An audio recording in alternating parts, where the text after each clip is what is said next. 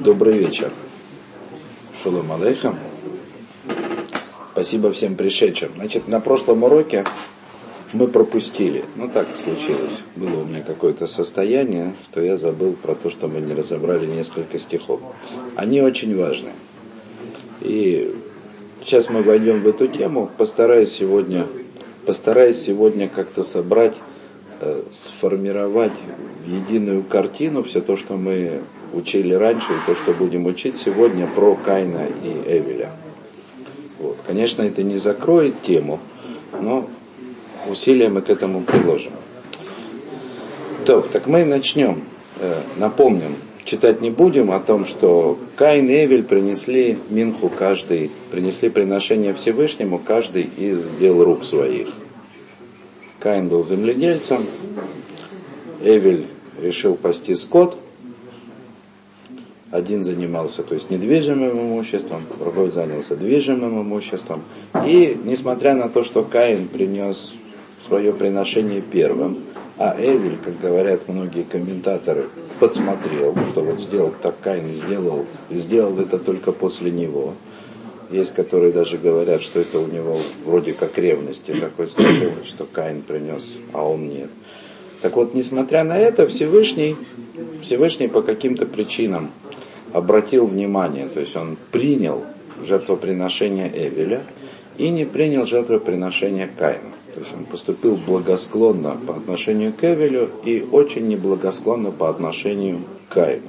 Причем так слышно из стихов, что он принял Эвеля и принял его жертвоприношение, и не принял Каина, и не принял его жертвоприношение. То есть это, скажем так, неприятие Каина было фундаментальным. Всевышний не захотел его принимать. Вот. Ваяхар и заканчивает этот стих, да, там тот стих, который говорит Валькайн Вальминхато Лоша, то есть э, на Каина и на его приношение Всевышний не обратился, не обратился к этому благосклонно. Вайхар Лекайн Меот Вайплу Панов. И стало Каину от этого очень тяжело, и упало его лицо. То есть он спал с лица, как говорят по-русски. Лицо потерял. Я бы сказал так, что даже если у Каина, очевидно, были какие-то добрые намерения, когда он обрабатывал землю и когда принес приношение Всевышнему, сейчас они пропали. То, что значит потерял лицо. То есть Каин очень, очень плохо отнесся к этому событию, и сделал из этого какие-то тяжелые выводы. Это вот по-простому то, что написано. О. Ваямара Шемель Каин. И тут Всевышний обращается к Каину. Причем, обратите внимание, Эвель этого не удостоился. Чтобы Всевышний говорил ему вот такой вот мусар, да? вот такое наставление, которое услышал Каин. Ваеймара Шемель Каин, лама харалиха, велама нафлу панеха. Всевышний говорит Каину – спрашивает его точнее, ну, спрашивает, говорит, почему, почему стало тебе так нехорошо? Почему тебе плохо? И почему, почему упало твое лицо? Алло интетив сет. Если ты улучшишь себя, тетив, то есть сделаешь что-то лучше, то есть если ты сделаешь лучше, чем то, что ты делал раньше, сет, ты поднимешься. То есть то, что я отверг твое приношение, то, что я отверг тебя, это было не потому, что ты конченый человек и тебе уже ничего не поможет. Просто ты должен сделать что-то лучше, чем ты делал до сих пор. И этого я жду от тебя. Это с одной стороны. То есть ты можешь подняться, если ты станешь лучше. Вы лотатив. А вот если ты не сделаешь лучше, то тут совсем плохо. Лепета хатат ровец. То есть у дверей твоих грех спит, буквально лежит грех, у порога твоего. То есть ты не можешь выйти из своего дома так, чтобы не, не встретить его. Ваэлеха чукато, и к тебе он стремится. Причем так, я бы здесь сделал даже диюк такой, элеха чукато, ну, э, скажем так, уточнение, которое обычно делает Талмуд. Сказано, к тебе его стремление. Тебя он хочет, грех. То есть ты у него первая жертва не Эвель. Ты у него первая жертва, ты Ты первая жертва греха в этом мире, то, что говорит Всевышний. Именно к тебе. Ваататим шольбо. Однако у тебя есть возможность возобладать над ним. Это то, что говорит Всевышний Каин. Еще в этом стихе, да? То есть Всевышний говорит Каину о том, что он не может остаться тем, который есть. Он либо становится лучше, и тогда он поднимается, и не знаю, что бы тогда произошло в мире, это можем только догадываться, точнее даже догадываться не можем. То есть мир бы был совсем другой. И если ты не делаешь этого, если ты не становишься лучше, то произойдет то, что произошло. Падение Каина было неизбежным из-за того, что Каин не захотел стать лучше. Он должен был либо стать лучше, либо произошло то, что произошло, то, что и случилось. То есть Каин находится перед вот таким вот выбором. Он ближе к греху почему-то, чем Эвель. И ему обязательно нужно сделать что-то с собой, измениться каким-то образом для того, чтобы избежать этого. Но это же, это же и возможность его роста, то есть это то, что может сделать его другим человеком. Может быть даже больше, чем Эви. Это вот начало. А дальше стих, который требует Дальше стих, который требует массу комментариев, потому что стих оборванный. Воей меркаем Эвель Ахив, значит, и сказал Каин Эвелю, брату его, в бы я там бы саде. И было, когда они находились в поле, Вейкам Каина ля Эвель, Ахивы Аргею. То есть и встал Каин на Эвеля, брата его, и убил его. Значит, стих пропускает, пропускает что-то очень важное то, что Каин сказал Эвелю. Как мы увидим из комментариев, вообще в этом месте Тора по каким-то причинам упускает целый диалог, спор, какой-то принципиальный спор, который между Каином и Эвелем происходил. На самом деле тут два вопроса. Первый вопрос, о чем они спорили, о чем они говорили, или как минимум, что такое Каин Эвелю сказал. И второй вопрос, почему Тара это упустила? Сказать, что у меня есть ответ, почему Тара это упустила, то есть на второй вопрос, у меня нет ответа. Ну вот такого, чтобы это было понятно, что этот ответ. Хотя, может быть, можно будет высказать какие-то предположения, но то есть предположения могут быть правильные, но у меня нет уверенности из того, что я смог предположить в этом месте, чтобы это вот было действительно э, объясняло бы по-настоящему с пониманием, почему Тора пропустила этот диалог. Ну что все Мидраши, которые на это место говорят, как бы восполняют пропущенный стих, они говорят о том, что между Каином и Эвелем происходил диалог. Хотя есть комментарий, который э, вычисляет пропущенное из того, что сказано. Обращает внимание на то, что они находились в поле, и то, что Каин принес э, свое приношение Всевышнему первый, то есть он как бы вот осознал, что, что все, что он делает на земле, он делает как бы для того, чтобы в конце концов принести Всевышнему. Эвель этого не видел, он сделал это после него. И находились они в поле, во владении Каина, и в поле, где нет людей. И комментарий говорит, что э, Каин э, предъявил претензию Эвелю, что он сам по себе неправедник, что он это сделал только, как говорят сегодня, под, э, из-за общественного давления. То есть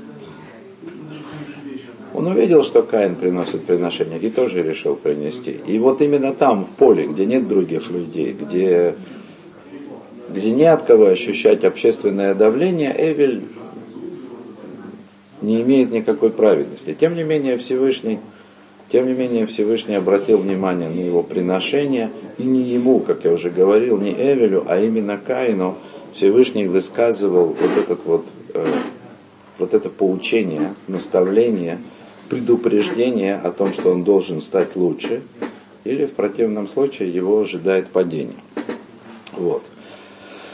Значит, для того, чтобы не запутаться, для того, чтобы не запутаться, я хочу напомнить ну, как бы некую теорию, философию, что ли. Начнем прямо с Рамхаля.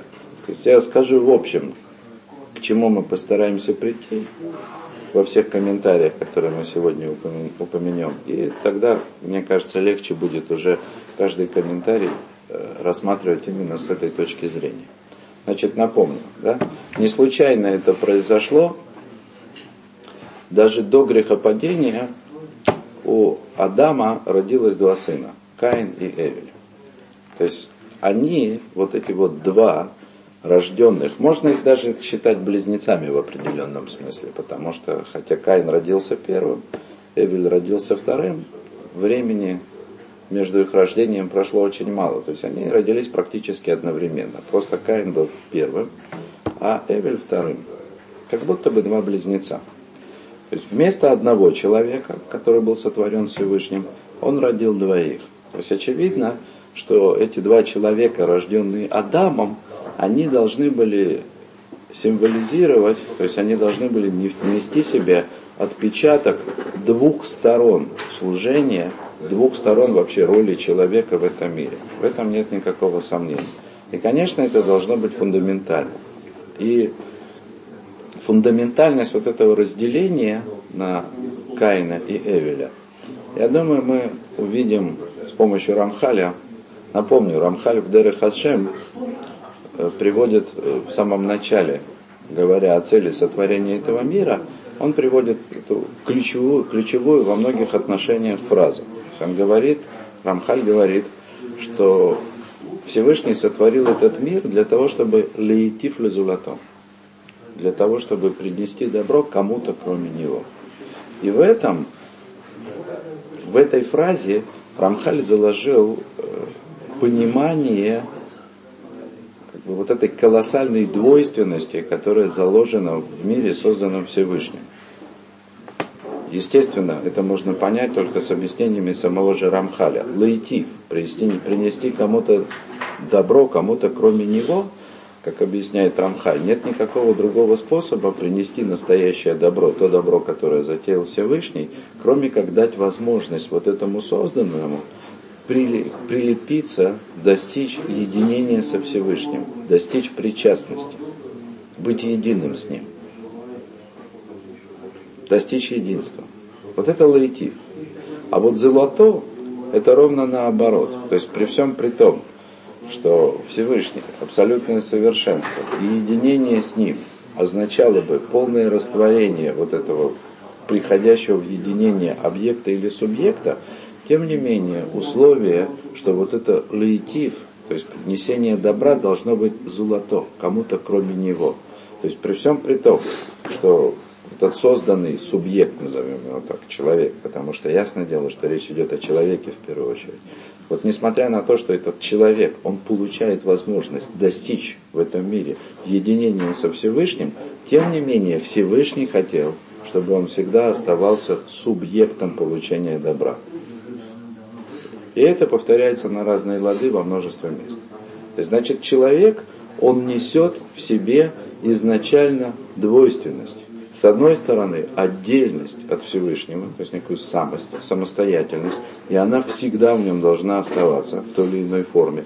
С другой стороны, возможность как бы полного нивелирования своей собственной самостоятельности для того, чтобы соединиться со Всевышним. Это две противоречивые вещи. То есть мы не очень не очень можем себе представить, как они могут сочетаться в конце концов идеально, так чтобы это действительно, так что это действительно будет называться лаитив золото, принести добро кому-то кроме него. То есть как действительно будет человек наслаждаться полным единением со Всевышним и при этом оставаться человеком, но при этом наслаждаться полным единением. И тем не менее, из соединения двух этих вещей построен весь этот мир и все служение человека. И это Каин и Эвель.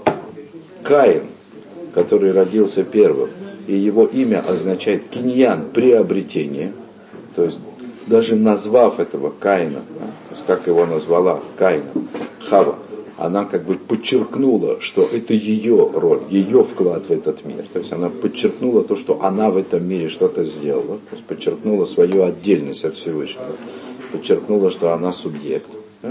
А Эвель ровно наоборот. Так или иначе, все, кто объясняет его имя, говорят о том, что Эвель это ничто. пап. То есть Эвель это сын, в имени которого лежит отношение к этому миру, в том смысле, что мир этот ничего не стоит. Именно на отрицание этого мира, на отрицание его самостоятельности человек и достигает единения Всевышнего. То есть это вот Каин и Эвель. В этом их разница. В этом разница их подхода. Теперь, как я уже говорил, несмотря на то, что Каин родился, несмотря на то, что Каин родился первым, а Эвель вторым, э, тем не менее, как утверждает Аризель, очевидно, правильно утверждает, это понятно, э, Каин родился со стороны левого качества, со стороны качества суда. Качество, которое и предполагает отдельность человека. Нет нужды входить в долгую лекцию, почему именно качество суда говорит об отдельности. То есть это корень. Качество суда – это корень разделения. Это корень того, что у человека есть тело, то, что есть этот мир, отстраненный от Всевышнего, в котором скрывается лицо Всевышнего. То есть вся отдельность, которая существует в этом мире, она находится, как бы корень ее находится с левой стороны. Вот. Хотя, конечно, когда мы говорим о качестве Всевышнего, естественно, качество хеседа, то есть доброты, единения, влияние Всевышнего на этот мир, не ограничение влияния, а именно влияние, качество, находящееся с правой стороны, оно первое, оно должно быть на первом месте во всех наших представлениях. Тем не менее, Каин, Каин рождается первым. Хотя все, что происходило до сих пор, так именно и происходило. Вы помните, что в начале, когда Всевышний сотворил небо и землю, то это все находилось в состоянии хаоса. Всевышний в этом никак не проявлялся. Вая эрев, вая боки. И было вечер, и было утро. То есть все начинается с ночи, все начинается с вечера. Даже когда мы говорим про в пасхальной Агаде, мы говорим про особенности еврейского народа, рассказываем то, как его вывели из Египта, мы начинаем с того, что Авадим Аину. Рабами были мы у фараона в Египте. Потом упоминаем Авдея Вадазараю Аватейну. Идолопоклонниками были наши отцы спор был в Геморе такой, с чего начинать, с того, что мы были рабами или с того, что отцы были идолопоклонниками. Решили, что начинать надо с того, что были рабами. Ну и про идолопоклонников не забыли. Просто спрятали это немножко в текст. То есть, Каин, несмотря на то, что он относится к левой стороне, то есть то, что это корень сокрытия лица Всевышнего в этом мире. Оттуда он происходит. То есть это Каин это э, корень всех неприятностей, которые могут произойти.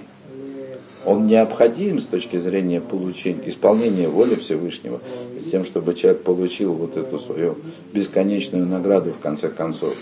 Он необходим.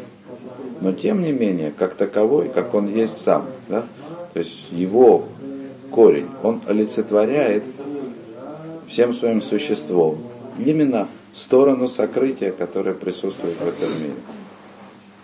Это кайф. Так вот, а Эвель ровно наоборот. То есть Эвель это единение со Всевышним. Полное. Не обращать внимания на то, что в этом мире происходит. Мир как будто бы существует только для того, чтобы быть отвергнутым человеком. Оно так и есть на самом деле. Так и есть. Всевышний сотворил этот мир и поместил в него человека для того, чтобы человек осознал, что мир этот, он не сам по себе. Он не ради своего собственного существования, а ради того, чтобы человек осознал, кто есть истинный источник этого мира. То есть, как бы человеку не нужно заботиться о том, чтобы этот мир остался отдельным от Всевышнего.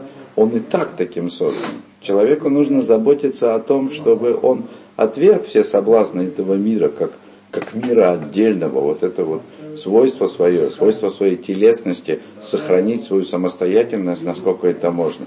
Человек должен прикладывать усилия именно к единению со Всевышним.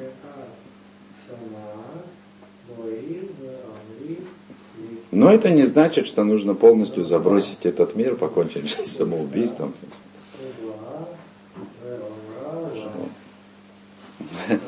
Это не значит. Это было бы просто легко. То есть человек должен отвергать этот мир одновременно подчиняясь настолько, насколько нужно законам этого мира, заботясь об этом мире, используя его для служения Всевышнего. Это все намного сложнее. Так вот, сейчас в этом свете мы и рассмотрим, рассмотрим э, те комментарии, которые восполняют пропущенный диалог между Каином и Эвелем. Ну, э, значит, первый, первый вариант, который приводит Берешит Раба, э, вообще очень простой. Да? Значит, спор между ними был такой. Каин говорит Эвелю, земля, земля, которую ты отверг, она принадлежит мне. А Эвель говорит Каину, а движимость, то есть движимое имущество, которое ты отверг, оно принадлежит мне. И дальше Эвель продолжает говорить, снимай одежду. То, что на тебя одето, Эвель говорит Каину, то, что на тебя одето, очевидно, сделано из шерсти. Оно мое, снимай. А Каин ему ну, отвечает. шерсти очевидно? М? Почему очевидно то, что на это сделано из шерсти, не из льна? Ну, потому что Каин все-таки, в смысле, Эвель все-таки пас овец. Он говорит, моя одежда. Хотя, может быть, из льна. Я не, Скорее всего, да, Ешет. Ну, вот так он сказал. Я понимаю, что это противоречит одному из комментариев, который тут говорил. Но это не страшно. Так вот, Эвель говорит Каину, снимай одежду, это одежда моя. А, а Каин говорит Эвелю, а ты порхай в воздухе. Как это, как это и следует из твоего имени. Потому что земля, на которой ты стоишь, она моя. То есть без земли тебя вообще здесь нету. Ну и дальше он его убил. Дальше о чем говорить, да? Порхай в воздухе и запустил его душу, освободил его от земного притяжения. То есть если ты... О, одежда, я уже говорил об этом, одежда это то, что человек способен в этом мире заслужить. То есть заповеди делай. Вы помните, что и заповеди у нас делятся на, на две части. Для Авдова и Шамро. Служить и оберегать. То есть то, что человек достигает в этом мире, то есть исполняет желание Всевышнего, он достигает именно с помощью заповедей «делай». То есть когда совершает в этом мире какие-то действия, которые Всевышний заповедал, позитивные. А отказ, отказ от нарушения запретов, которые запрещены, это шмира, это охрана. Оберегание того, чтобы ну, грубо говоря, для того, чтобы мир, в который человек помещен, не оказал на него слишком большое влияние, чтобы не попасть в, в сети этого мира, не оказаться слишком отдельным от Всевышнего, не потерять вот этот шанс на то, что со Всевышним соединиться. То есть, если вода, есть мира. То есть, нужно что-то делать, и нужно и нужно оберегать себя от влияния. Но тем не менее, человек остается на земле. Так это то, что Эвель говорит Каину. Снимай одежду. То есть все, что в этом мире человек может сделать, а это именно э, показать своими действиями, что только Всевышний на самом деле обладает властью в этом мире, только Он по-настоящему существует. И мир этот не существует сам по себе. Все, что человек может сделать хорошего в этом мире, это аспект Эвеля, отрицание этого мира в пользу единственного бытия Всевышнего. А Каин ему говорит о том, что это можно сделать только на земле. И ты не можешь, не находясь на земле, исполнить эти заповеди. Есть, э, есть мнение, которое говорит, что, конечно, то есть все было не так. Что Каин и Эвель не поделили между собой мир э, вот так уж радикально, что Каину принадлежит вся недвижимость, а Эвелю принадлежит все движимое имущество. Что и у того, и у другого было доля и в недвижимости, и в движимом имуществе. Но они спорили о том, они спорили о том, э, в, чь, в чьем наделе, то есть в чьей доле недвижимости будет находиться будущий храм. Это построено на э, том, что место храма, оно однажды в пророках называется саде, тоже называется полем. То есть они спорили, они в поле спорили, где на самом деле поле будет находиться. То есть то самое поле, на котором был в будущем построен храм. Вот. То есть это, конечно, Каин и Эвель, то есть при всем при том, что они были такие разные, они оба были людьми. Это же понятно, что после того, как Всевышний сотворил этот мир, то есть сотворил Адама, который есть тело и душа, и сотворил женщину. То есть эта двойственность, она присутствует и в любом человеке, и в любой паре, и даже Каин и Эвель, которые мы здесь видим как антиподы. Понятно, Смидраш хотел сказать, что и тот, и другой собирался служить Всевышнему, и собирался служить с помощью этого мира, на фоне этого мира. Но что? Но между ними был вопрос приоритетов. То есть что главное? Всегда. Этот вопрос всегда существует. Насколько человек должен забросить заботу о своем пропитании и изучать Тору? Будем делать, как пишет Рамбам, что человек должен 8 часов там, или 6 часов в день заниматься пропитанием и 2-3 часа посвятить изучению Торы, или будем помнить о том, что Рамбам сказал, что даже в этом случае изучение Тора для него должно быть главным, это должно быть целью жизни, а забота о пропитании это всего лишь средство. То есть всегда есть вопрос расстановки приоритетов. То есть поэтому по второму Мидрашу, значит, весь вопрос между Каином и Эвелем, он был в расстановке приоритетов.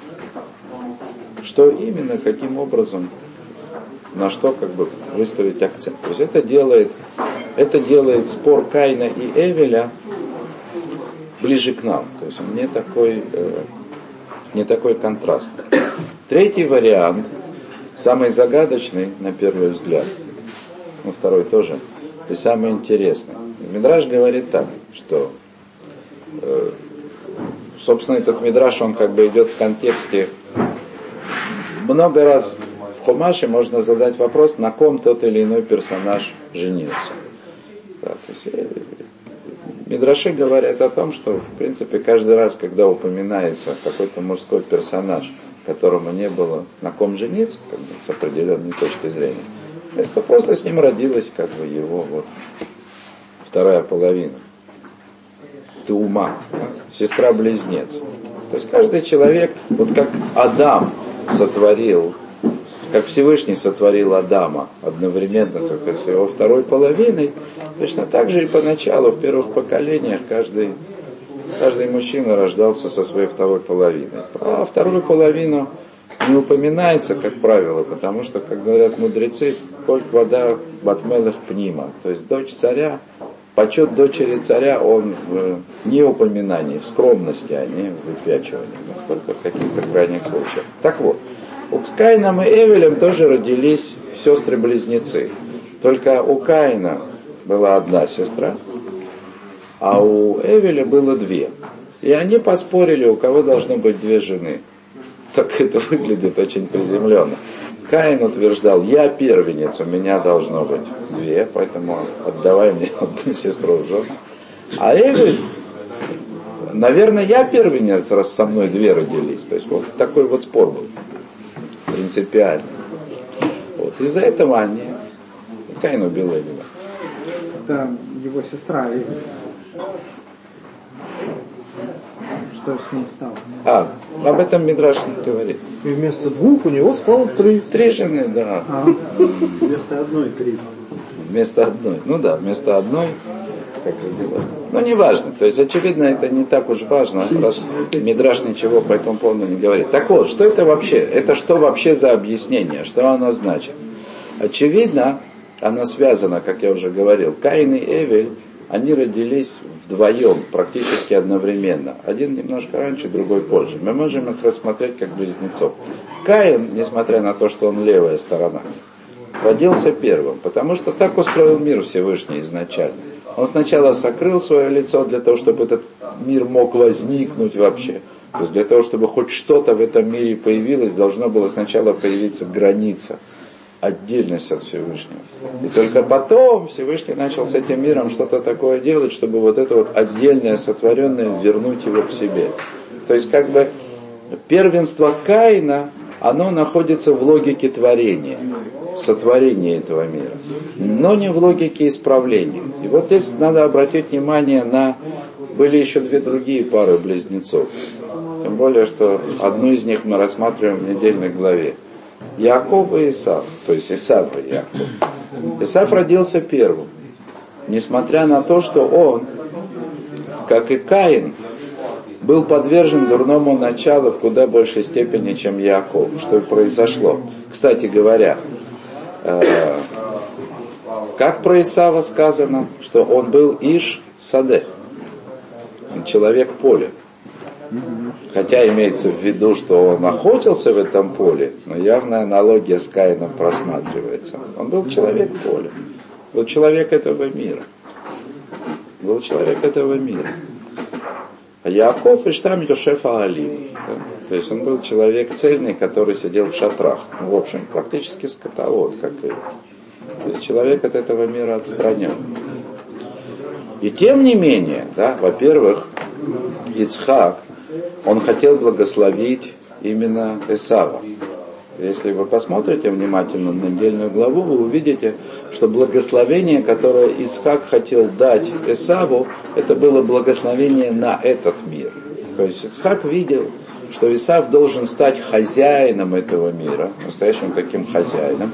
Как говорит Талмуд, Ицхак хотел, чтобы Яков и Исаф, они были как из Сахар в Избулон, что один будет обеспечивать всю материальную сторону, а другой будет учиться. То есть Ицкак хотел, чтобы Исав занимался материальной стороной этого мира. А Яков бы освещал это все, придавал этому смысл. Но Ривка видела, что из этого ничего не получится. И нужно поменять очередность. Яков украл или обманом утащил, так было задумано, у Исава первенство, несмотря на то, что Исав как бы родился первым. Ну и другая пара близнецов, следующая – это Зерах и Перец. Это там, где история Егуда и Тамар о рождении того, кто стал прародителем Машеха, будущий царь Давид. Там мы опять видим то же самое, что Зерах, почему его назвали Зерах? То есть прежде чем родиться, первый близнец высунул руку, и ему завязали сразу, значит, красную нить, чтобы определить, кто первый, поэтому назвали Зерахом. А потом где-то еще в утробе перец опередил его, поэтому его и назвали перец, что он прорвался и выскочил наружу первым. В итоге кто считался Перец, конечно, он это перец, да, то есть поэтому он, он и первенец, да, и он прорвался, и он стал прародителем Машеха. И что мы видим вообще вот в этой тенденции? Понятно, что сотворение этого мира по логике сотворения, оно начинается с качества суда, с определения отдельности, с создания места, в котором этот мир может существовать, с цимцума, с сокращения, с ограничения влияния Всевышнего. Но сотворен этот мир только ради того, чтобы, чтобы потерять свою самостоятельность, чтобы открылось влияние Всевышнего. То есть, несмотря на то, что по рождению этого мира первенство принадлежит левой стороне, правая сторона, в конце концов, должна опередить. Это то, что мы видим в Машехе. Это то, что вынужден был сделать Яков для того, чтобы для того, чтобы народ, получивший Тору, в конце концов, был достоин этого, чтобы он получил Тору, чтобы он мог в этом мире существовать, Яков должен был украсть у Исава первенство, он должен был обманом захватить это благословение, которое предназначалось Исаву, потому что в противном случае ему невозможно было бы в этом мире жить. Такова логика этого мира, что он начинается с левой стороны, но заканчивается правой. То есть в конце концов в этом мире должен произойти переворот. И это спор Каина и Эвеля. Причем сам Всевышний дал намек, хотя Каин родился первым, но именно Эвель получил, да, забыл сказать, да, одна жена, две жены, двойная доля первенца. То есть, несмотря на то, что Каин родился первым, и по как бы, законам, по логике первенства, именно Каин должен был быть первенцем, вот, тем не менее, двойную долю как бы от этого мира Всевышний дал Эвелю.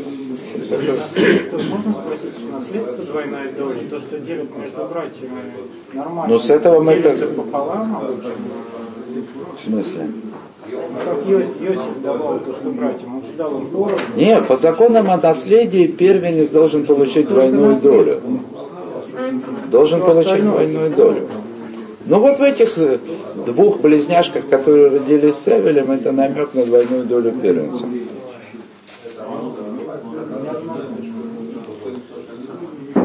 То есть это вопрос первенства. Вопрос принципиальный. О. Ну и последнее, что я сегодня хотел еще упомянуть. Да, так вот, воюй Меркайн Лейвель Ахив, воюй я там бы И вот сказал, сказал Каин Эвелю, брату своему, было, когда они находились в поле. В общем, что Каин Эвелю сказал, и что Эвель ему ответил, я уже постарался рассказать. Вайкам Каин Эвель Ахив Аргеху и убил его. Убил, Каин убил Эвеля, как, как Исав хотел убить Якова. Он убил его, потому что это его, это его качество. Качество суда. Ограничение. О. Воейма Рашем Аль Каин Ахиха, и сказал Всевышний Каину, и где же вот теперь брат твой? А Каин ему отвечает, Ло едати Ашамер Ахи Анохи. А я не знал, что я сторож брату моему, как я уже это объяснял раньше, согласно тому, как это объясняет Ли Якар. Можно здесь и с Рашей объяснить тоже. Разве я сторож брату моему? Именно сторож.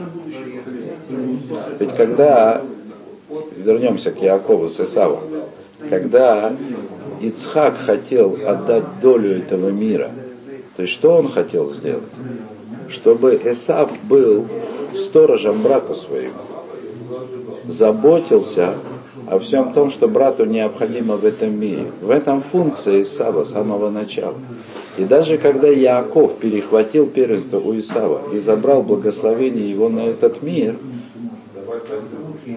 Ицхак потом все равно благословил Исава, превратил его, дал ему другое благословение.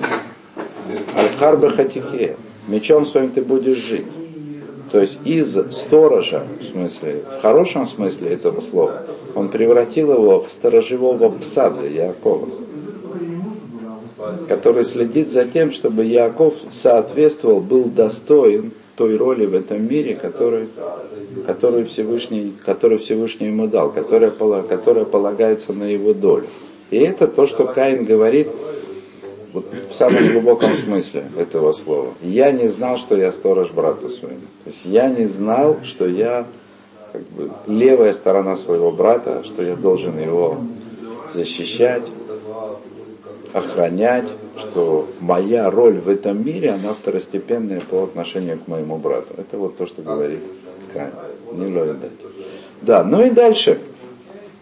Дальше с Каином происходит то, что происходит, но на этом мы остановимся. Дойдем еще. Есть еще какие-то вещи, которые про Каина мы прочитаем, но уже не сегодня. Спасибо за внимание.